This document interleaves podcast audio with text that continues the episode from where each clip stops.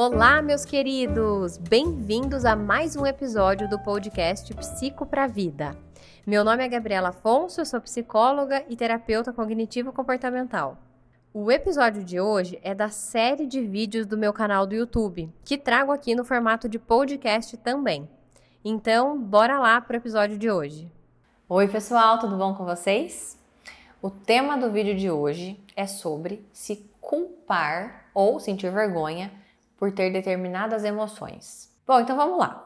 Você já sentiu culpa alguma vez por alguma emoção, por algum sentimento? Ou às vezes você se pega pensando que você não deveria se sentir de determinada maneira? É um pouco disso que a gente vai entender no vídeo de hoje. Mas antes da gente aprofundar nisso, é interessante a gente entender que muitos dos nossos pensamentos, associados então a esses sentimentos de culpa ou vergonha, eles estão muito relacionados com o nosso desenvolvimento, com algumas aprendizagens que a gente teve sobre isso. Pense por um minutinho quando você era criança. Quais emoções te falaram que eram erradas de você sentir? Que não era certo, por exemplo, você sentir raiva, ou que a tristeza era sinal de fraqueza, ou que a ansiedade te fazia ser descontrolado.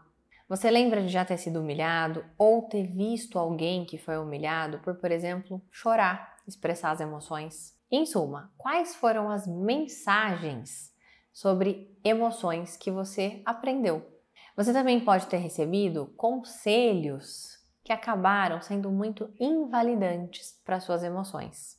Ou você também pode ter passado pela experiência de ter recebido conselhos de pessoas que também não sabiam lidar com as próprias emoções e que, por mais que elas estivessem tentando, isso acabava invalidando as suas emoções. Coisas do tipo: não se preocupa, vai dar tudo certo. Ou tira isso da sua cabeça. Ou você não tem por que se sentir assim. Ou ó, outras pessoas já passaram por coisas muito piores. Ou simplesmente não foca nisso, não fica assim. Muitas vezes essas pessoas têm as melhores intenções, mas por não terem habilidade de lidar com as próprias emoções também, muitas vezes acabam passando essa mensagem de que aquilo que você está sentindo é inadequado, errado, ou que pelo menos você não deveria estar tá sentindo ou deveria sair daquela sensação, daquele sentimento rapidamente. Outra razão muito importante para a gente sentir vergonha ou culpa das nossas emoções é acreditar que existem emoções boas e ruins, quase que no sentido de que aquilo é uma falha moral. Exemplo, a alegria seria uma emoção boa, e o ciúme seria uma emoção ruim, quase que como te fazendo ser uma pessoa ruim por sentir aquilo. E aí vem uma coisa importante: também é muito comum a gente confundir a emoção com o comportamento que pode derivar, que pode corresponder de uma emoção. E que pode ser disfuncional ou funcional. E aqui já uma coisa muito importante: o que você sente e o que você faz a partir do que você sente são coisas radicalmente diferentes. E sobre a segunda parte, ou seja, o que você faz, essa sim você tem uma escolha sobre o que você pode fazer ou não. Bom, e a partir de tudo isso, qual que acaba sendo a consequência de sentir vergonha e culpa das próprias emoções a partir de tudo isso que a gente falou, das crenças que você tem e tudo mais? A consequência claramente você se sentir pior. Então você já tem muitas vezes que lidar com aquilo que você está sentindo, com aquela emoção. Então acaba que você piora, intensifica a sua sensação quando você acrescenta a culpa ou a vergonha de sentir aquilo. Então, no final das contas, isso não te ajuda a resolver, lidar com aquilo de uma forma mais saudável.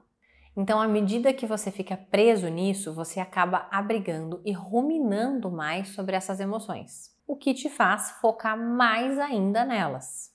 Bom, então, afinal de contas, como se libertar da culpa e da vergonha que pode surgir da tua experiência com algumas emoções? A primeira coisa é você realmente deixar de julgar aquilo que você sente. Então, retomando todos os aspectos que a gente falou nesse vídeo, entendendo que a base desse julgamento muitas vezes vem de concepções que você aprendeu sobre as emoções. aquele caráter, né, de se ela é uma falha moral ou não, se você devia sentir ou não. Quando você entende que a tua emoção ela só está refletindo algo que de fato você sente e que não quer dizer que você vai agir de maneira correspondente. Começa a ficar mais fácil a gente simplesmente aceitar o que a gente está sentindo. Então, a partir do momento que a gente deixa de julgar, o objetivo é que a gente observe e aceite a emoção. Exemplo, você se pega sentindo inveja. Aí vem aquele pensamento julgador. Nossa, que péssimo isso. Eu devo ser uma péssima pessoa por estar sentindo inveja de alguém. Quase que, né, aquela inveja de não desejando o sucesso da outra pessoa. Ao invés de ter esse tipo de pensamento e avaliação, você pode transformar isso em algo muito mais objetivo. Ou seja, você realmente nomear percebo que nesse momento eu estou sentindo inveja. Você pode transformar isso em algo muito mais objetivo, como por exemplo a observação, que seria mais ou menos assim: eu percebo que nesse momento eu estou sentindo inveja. Eu sinto isso às vezes. Percebe que é diferente? Não estou me avaliando como uma má pessoa. E eu senti, isso foi uma sensação, um sentimento. Não quer dizer que eu vou lá tramar uma super coisa para fazer mal para outra pessoa. Eu simplesmente senti. Percebe também que quanto menos peso eu dou para isso, eu só aceito e observo, aquilo também tende a fluir. Eu não fico presa naquele ponto. Então, resumindo, é simplesmente sobre você ser honesto com você mesmo. Você notar, observar, nomear, estar consciente daquela emoção. Só de fazer isso, isso naturalmente vai te ajudar a ter mais controle sobre o seu comportamento porque você não fica preso naquela emoção e intensifica a sensação desagradável, seja pela culpa ou pela vergonha. E tendo mais controle é naturalmente a melhor forma de você garantir que você não vai prejudicar as outras pessoas e principalmente continuar prejudicando a si mesmo.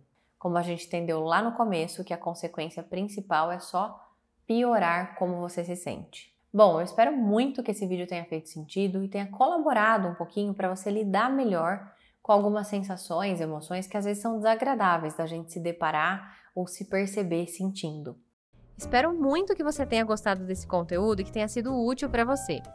Me siga também no meu Instagram, psigabrielafonso, com conteúdos diários, e no canal do YouTube, Gabriela Afonso, com conteúdos semanais.